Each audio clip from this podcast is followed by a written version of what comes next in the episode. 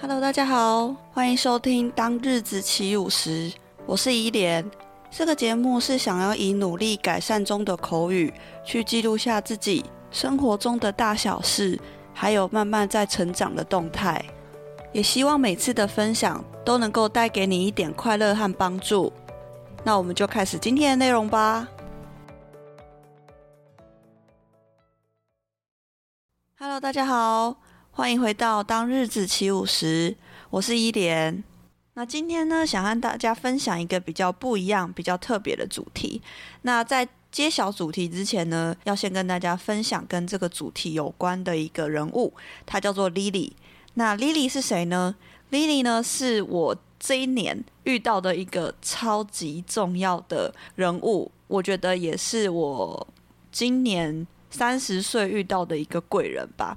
好，那 Lily 呢？她是我上一间公司的同事。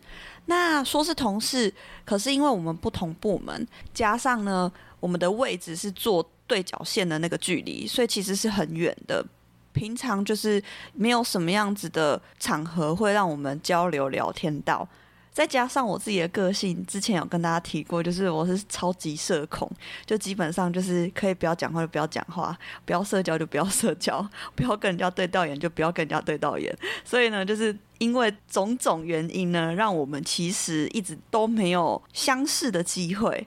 对，那讲回来，为什么我们突然会有一个相识的机会呢？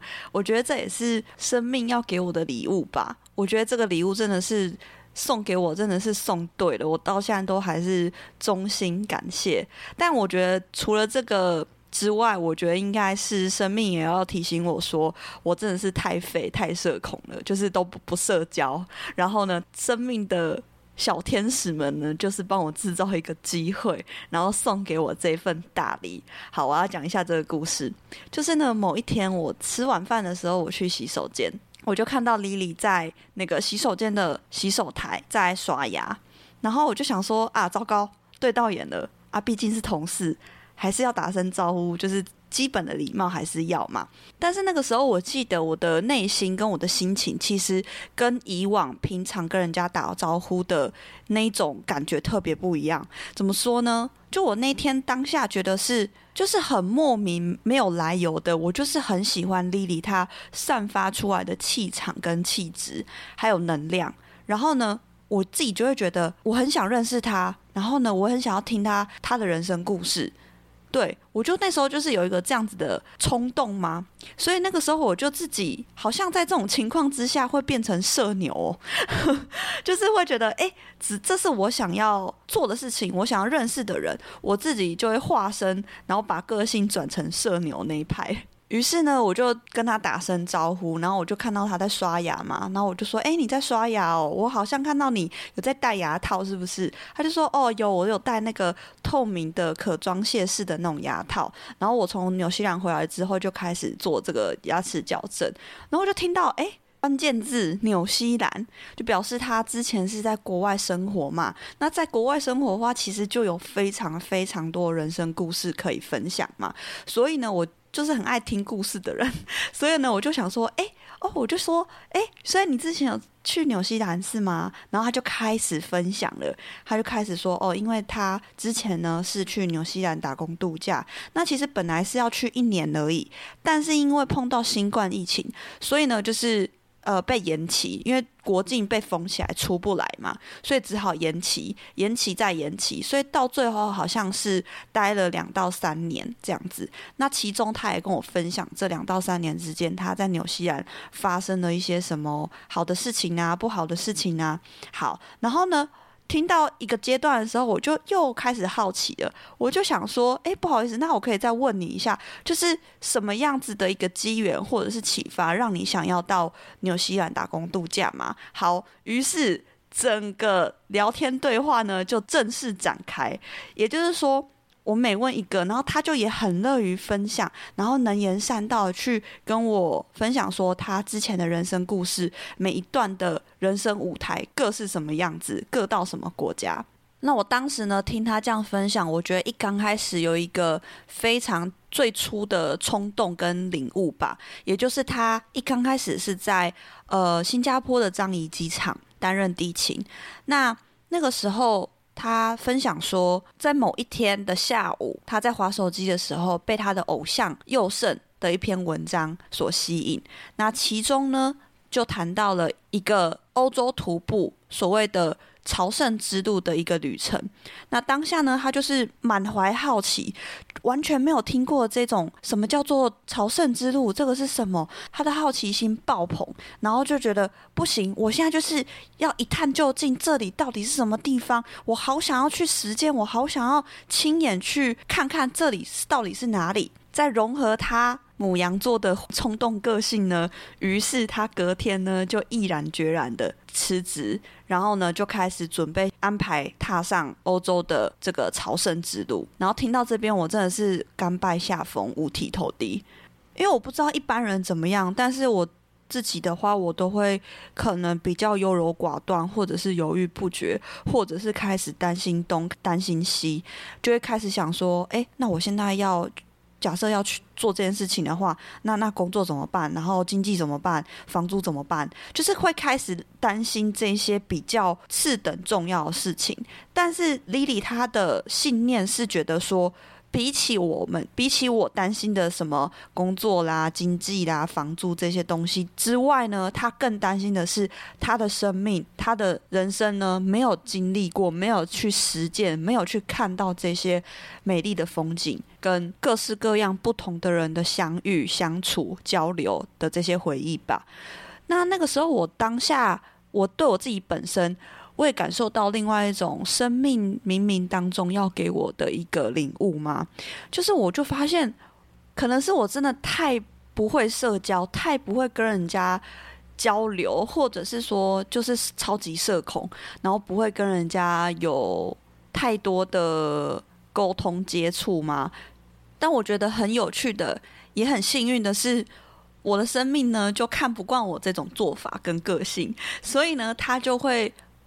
安插准备几个贵人，在我的各个人生阶段里面，去让我认识他们，跟他们交流，跟他们有接触沟通，然后进而呢，从他们这些人的身上呢，去渐渐的把我自己的一些条条框框或者是一些成见偏见呢，就一并的慢慢的把它铲除掉。那同时呢，也可以从这样子的朋友身上呢，汲取一些他们的这种。很正向的行动力的能量吧。有时候呢，其实我觉得一次、两次、三次，其实我的内心有隐隐的被激发、被启动的感觉吧。对，所以我觉得这是这是一个生命中给我的一个很宝贵的礼物。好，讲回来，那我就记得那天我跟丽丽呢，就是一直溯源往前讲她的人生故事，跟每一个人生阶段她在哪一个舞台发展，然后发生了什么事情，过着什么样的生活。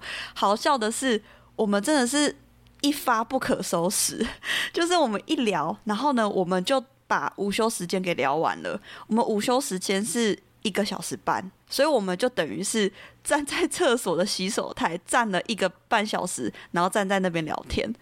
还有一个更好笑的是什么，你知道吗？就是大家还记得。刚刚 Lily 在洗手台只是要准备刷牙嘛，然后那个时候她的牙膏跟牙刷已经在牙齿那边开始启动，开始那边刷牙了。然后结果就是因为开始跟她聊之后，她就一直分享，然后我又一直问，然后呢，让她本来可能刷五分钟的牙的时间呢，直接刷到一个半小时还没刷完，超好笑的，五分钟刷完牙的事情。然后我们就是因为聊太开心、太热络了，然后就是。他的五分钟的牙都还没刷完，就直接刷了一个半小时，我快笑死！就真的很有趣，而且我那时候有一个很哭笑不得的感想，就是那时候觉得天哪，就是要听这种这么有趣的人生故事，这么丰富精彩人生故事，怎么会是在厕所的洗手台，然后就这样两个人站了一个半小时这样，然后兴高采烈的讲，我觉得这个场合不是应该要搬到。一个咖啡厅，然后我们两个人可以坐下来，然后边喝饮料，然后边大谈特谈、高谈阔论的分享嘛。就是在厕所，然后一个半小时真的是不行的，就是时间也不够，地点不对，完全没办法畅聊，你知道吗？对，然后我就觉得很好笑。于是呢，下午回到我们办公室里面在忙的时候，我心里面就会有一。就有一种很踏实、很充实，然后又有一种温暖的感觉吧。我就觉得哇，就是我又认识了一个很珍贵、很重要、很厉害的人。我也觉得说，这一个半小时的聊天的交流，好像心里面某一块又被感动到，或者是说激发到的感觉吧，就是有一种很充实的感动吧。我不知道大家能不能够从我言谈当中感受到我的那种激动跟喜悦，这感觉是什么？你知道吗？就是有一种你遍寻他方，然后终于找到一个非常非常聊得来。我觉得那个不仅是言语上的聊得来而已，我觉得那是一种心灵的契合吧，或者是说言谈上的共鸣，就是在言谈之间，你们可以很共情的感受到为什么。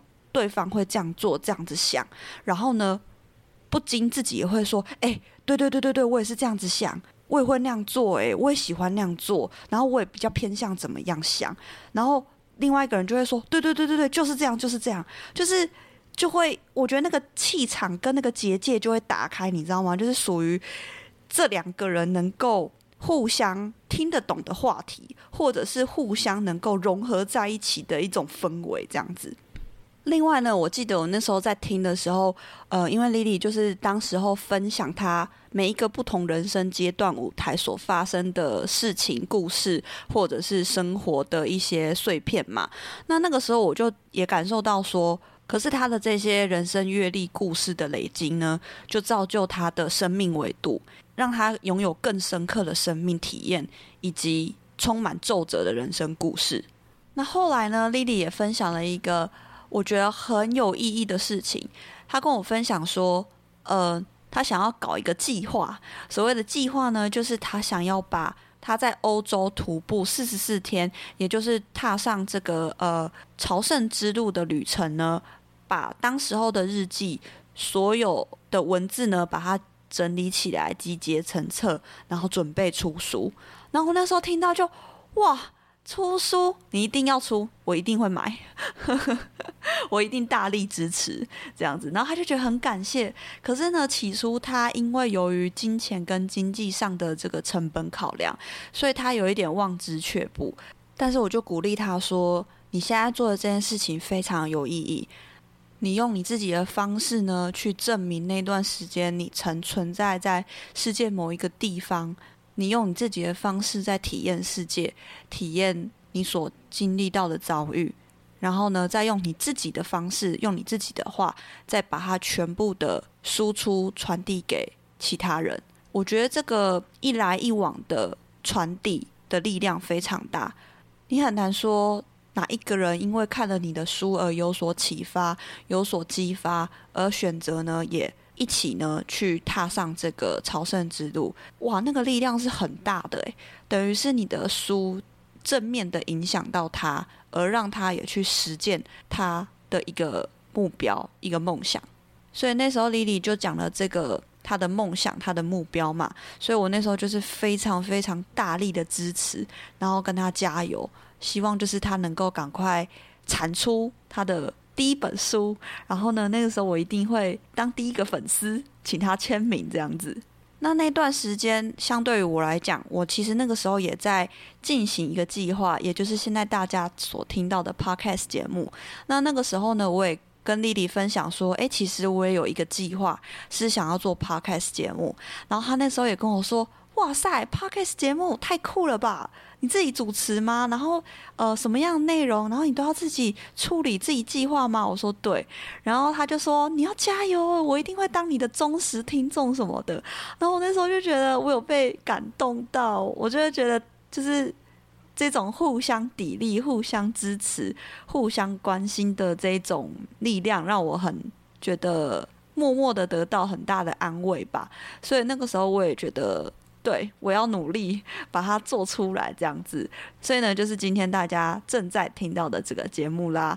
所以我觉得当时候是在公司的后半段的日子，因为我们两个人这样子互相有各自的目标，可是呢，又时常呢，就是会一起分享交流，然后帮对方鼓励支持。我觉得是一个很可爱的互动跟交流吧。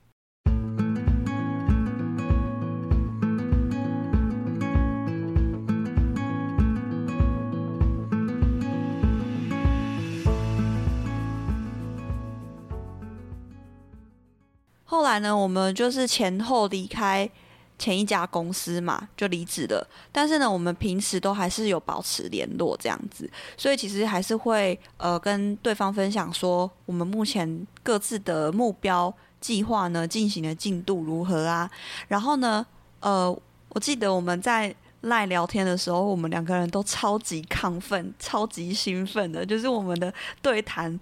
内容就会打很多，然后就是很想要对方加油，然后很努力的把它产出来这样子，对。然后那时候我记得，呃，我的节目是呃七月份上架嘛，那呃 Lily 她的书后来呢就成功的产出了。我记得那个时候她第一时间跟我讲说，她的书终于正式出版了，就是那个成品一本书已经出来了这样子。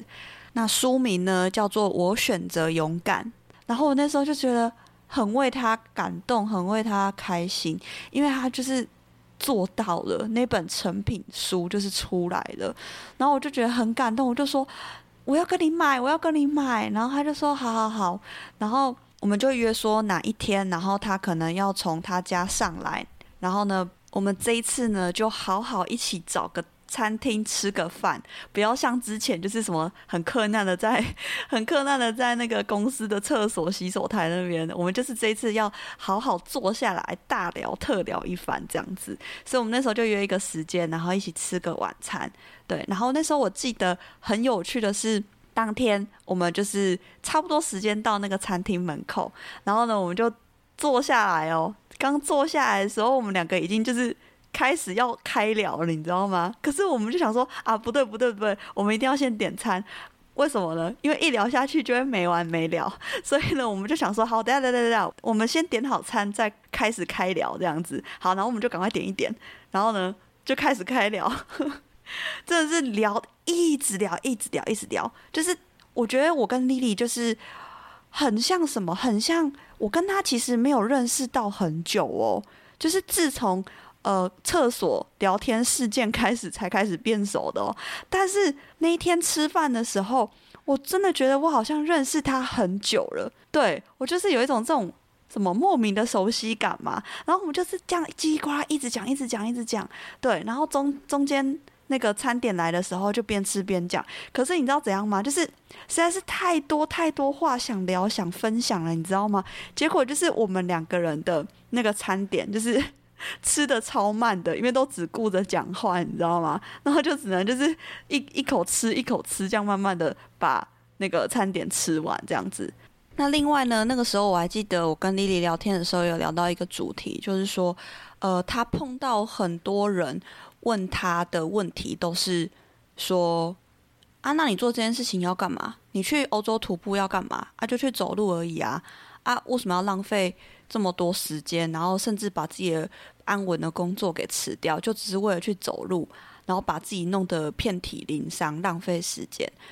对于这个主题，我跟 Lily 非常有感触吧，因为我自己后来呃听了一些呃老师的讲座，读了一些书，我自己有一些见解跟想法，就是说呃，因为我们现在社会可能是处在一个比较讲求高效率。然后要讲求效用，还要把所有的一切都数字计量化的一个现代社会里，所以可能做每一件事情，我们已经进入到一种先入为主的思想模式，就是说，一刚开始就要问这件事情对我来说有什么用，然后呢，这个效用呢能不能够快速的产生？那这个效用呢能不能够用数字来表现出来？比如说，我们学生时代的时候考试的分数，或者是说出社会之后在公司上班的业绩，我们甚至会利用这些数据化、计量化的资料数据呢，来告诉自己说：“哦，有了这些数据化、效用化的。”这些资料就能够保障我们以后未来的人生、未来的生活是非常充裕的，是非常富裕的，是非常有充沛资源、金钱的生活。比如说刚刚前面提到的，我们学生时期的分数，我以往听过很多那一种补习班的家长，或者是呃邻居，他们作为家长。都用一种很严厉，甚至很恐怖的手段，把小孩子逼到绝境，就是觉得说，你为什么就是没有办法考上台大？你为什么就是没有办法当成医生？你为什么就是没有办法当成律师、法官？你为什么就是没办法去台积电上班？然后就因为这些小孩子没有做到的目标跟期望呢，认为自己的小孩子都不成才，然后呢，就是没有办法考到一百分，就是没有办法考到呃校排前几名。我觉得在这些父母眼里，可能最原本的出发点可能是好的，可能就是想要为孩子好，他们有可能也是这样被。他们的父母逼过来的，所以他们也只能用这样子他们所能理解的方式去逼他们的小孩子去做到每一件事情都一百分，都只看数字来去衡量所有的一切。可是有时候我会觉得说，这个数字背后其实他没有办法叙述整个小孩子的学习过程，有可能。他今天是从四十分进步到六十分，或者是从六十分进步到八十分，但是这些在父母眼里看起来都不是一百分的状况之下，那这样的父母亲就会非常的粗暴的忽视掉小孩子这二十分进步分数当中，他背后呢其实是花了多少倍的时间努力读书，然后一心一意想进步的这种。呃，力争上游的心态吧。那这种情况下去的话，只会越来越每况愈下，最后导致可能连小孩子都对学习失去热情、失去信心，甚至连对自己的能力都感到质疑。我记得我们家这栋的某一层楼的邻居，他的孩子呢，真的就是这样子，非常呃，在这种典型的家里面出生的孩子，家里非常有钱。然后爸爸妈妈也都希望他当医生，可是呢，这个儿子他就是从我们大学，我们考大学十八岁、十九岁嘛，开始考试，考到现在已经二十五六岁了，他还在考大学学测，因为他每一年都没有办法考上他爸妈所希望的医学院，他每一年都分数都不够。所以他只好不断的重考，每一年都在重考，这样子已经耗尽了七八年的时间，就为了要考上医学院。这个对我来讲是非常震撼的，我自己本身没有办法承受这样子的一种时间的蹉跎吧。在这一户人家的父母眼里，他们就觉得说，呃，当医生考上医学院是唯一而且正确。而且最真实的路，人生除此之外没有别的，所以你只能有这一条路可以走。可是如果这七八年倒转回去的话，他可能当时选了另外一条不同的路，七八年的累积起来，或许他在现在的某一个领域上，或许这个儿子现在在某一个领域里也是佼佼者。所以我觉得这个是很难说的一种情况。我觉得这个对我来讲是一个，当时候听到也是一种很当头棒喝的一种反面教材吧。虽然我现在还没有作为人家的母亲，事实上我也没有办法很深刻的体会到作为一位母亲，她所背负的、她所承载的对于小孩子的关心、担心、忧虑这些种种的情怀。但是我当过小孩了。那我觉得，在以往到现在，家庭教育里面对于课业的追求要求这个点来说呢，我虚心的建议一些比较严谨、比较希望很快的看到望子成龙、望女成凤，但是心里面有一点过急的父母亲，我觉得就是呃。以前有一个乐团叫做 Energy，他们有一首很有名的歌，然后歌词里面是这样，有一句是这样子的，他说：“就跟你说的放手，就是 就是我觉得有时候呃，有时候适度适时的放手是呃对彼此都非常的一个重要的一环吧。所以借由上面刚刚讲的一些例子，我们可以知道说，单单的数字是没有办法去。叙述整件事情的全部的面貌，单单只用数字呢，会直接把事件全部的意义呢，全部给忽视掉。可能现在我们讲求意义跟价值，还可能会被人家笑说：“诶，可能就是你是不是想得太美好？”但是我觉得有时候就是因为太讲求数字效用的情况之下，我们可能会即使变得很富有，然后物质很充沛，可是夜深人静的时候，可能还是会感到一阵空虚袭来吧，就会觉得很无力。因为现在讲求效用跟数字的这种模式，会让我们没有办法很纯粹的享受去做一件没有用的事情。我觉得不一定每一件事情都要问他有没有用。我做这件事情可能就只是好玩，或者是它对我的生命有一定的重量意义所在，所以我去实践，我去行动，而不是说它能够带给我什么样实质上金钱的意义，或者是什么样子的效果效用。那讲到这一点，就必须聊到我爸爸。我觉得我爸爸是一个美学艺术生活家，因为他常常都是在做一些别人看起来会觉得你到底在干嘛，做这要干嘛的这些事情。然后呢，他常常就是会跟我说，呃，面对这样子的一些疑问或者是一些呃怀疑的声浪的时候，他的回答都是 just for fun。就是我就是为了好玩而已，没有为的别的。所以这个 just for fun 这个观念，其实后来一直升值在我心里面。有时候我在做一些看似没有用的东西的时候呢，我心里面就觉得，对，我就是 for fun，我就是为了好玩而已，这样子。那可能在一般人眼里就会觉得说，啊，你就是做这个没有用的事情。可是我觉得有没有用，并不是外人说的准，是。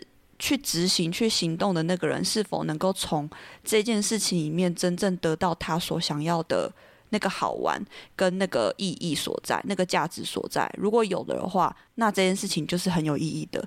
这件事情的意义跟价值，并不需要别人认可，即便他对别人看起来是没有用的、是浪费钱的、浪费力气的，只要对你有用的话，那就是最有意义的。因为别人永远都不知道你在做这件事情的时候。当下可能是获得多大的感动跟启发，而且这些感动跟启发有可能是你人生的转捩点，或者是在未来的人生当中可能会变成你的一个原动力也说不定。所以我觉得，因为别人不一样的思考模式，他们可能就没有办法理解这种只纯粹为了好玩、纯粹为了意义，或者是追求价值的这样子的呃思考模式的人。为什么他们究竟要那样做？那我觉得这个都是会透过时间的累积来证明。某一天你突然蜕变成长到另外一个模样的时候，到那个时候，原本可能不看好你的这些人，他才会知道你当时候的坚持。我觉得，如果我们碰到那种常常会跟你说：“你做这个都要干嘛？你做这个是没有用的东西，又没有任何意义。”然后这个东西又不会赚钱，这个东西只会浪费你的时间，浪费你的精力，对未来又不会有任何的效益跟帮助。那我觉得，针对这样子的疑问跟怀疑的时候，我们自己知道我们自己在干嘛的人，我觉得你说这些东西是没有意义的吗？你说我这些举动，我这些努力，我这些花费的时间精力是没有意义的吗？你错了，这件事情的意义。早就在我的行动当中了，就是因为我去行动，整件事情它才有意义，而这些意义也融入在我的行动当中。所以这些是我那时候跟 Lily 聊天的时候产生的一些想法跟领悟吧。好，结果呢，我就记得我们是六点吃晚餐，然后呢，吃到晚上九点，聊到晚上九点，那家餐厅要关门了。然后我就想说，天哪，完全还聊不够。他也说，哎，我们下一摊要去哪里？我就说，嗯，还是要去麦当劳。他说，哦，好好好，去麦当劳，而且那间是那个二十四小时的。然后就说，你怎么知道？他说，哦，我以前就在那间麦当劳打工啊。我说，真假的？那走啊走啊，帮你怀旧叙旧一下。他就在那边笑，然后就我们就转移阵地，大概走个五分钟吧。然后就走到那个麦当劳这样子，好，然后麦当劳呢，就是我们就坐下来继续聊，你知道吗？然后呃，在麦当劳聊天的时候，他就把他的书送给我，这样，然后我真的觉得就是我们两个人当下都感动到想哭，你知道吗？就是真的就是书宝宝，对，我都跟他说是书宝宝，就是他生产出一个宝宝这样子。对，他就是那时候就觉得说。他那时候就说书就是在这边，然后就是要送给你的，就是很感谢之前我一直跟他鼓励呀、啊，给他支持什么的。然后我真的觉得天哪，就是就很喜欢这种互相砥砺支持，然后最后真的顺利完成一个目标，彼此那种祝贺，然后说你终于做到了那种一起庆祝喝彩的那种感觉吧。那那时候我有把书翻到。最后一页的地方，那不晓得大家知不知道，就是呃，每一本书的最后一页的地方都会有这本书的 ISBN 号码。所谓 ISBN 号码，就是这本书的身份证字号的感觉的意思，就是它这本书在市面上流通出版的一个序号，就是它的 ID 号码的意思，这样子。那有一本自己的书，并且有他自己的这个 ID 号码，这个 ISBN，我觉得是一个很光荣、很光彩的事情吧。所以我那时候就跟 Lily 说：“哎，你看，你有 ISBN 号码了。”哎，他就说：“哇，你也懂 ISBN 哦。”我我当时候也觉得超感动的。然后我们两个就是对于这个 ISBN 这个号码很啧啧称奇，然后同时也就是很兴奋这样子。那在下一集的节目呢，会和大家持续的分享 Lily 的最新著作《我选择勇敢》这本书里面相关的时空背景，还有它里面的一些小故事，还有我自己读完之后的一些小小的心得感想，都会在下一集呢和大家持续做分享喽。那我也会把 Lily 的新书《我选择勇敢》。以及相关的资讯呢，放在说明栏。如果大家有兴趣的话，欢迎去支持莉莉哦。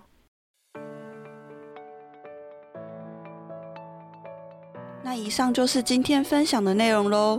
如果你喜欢今天的内容，请帮我填写五星评价，并且分享给你的朋友。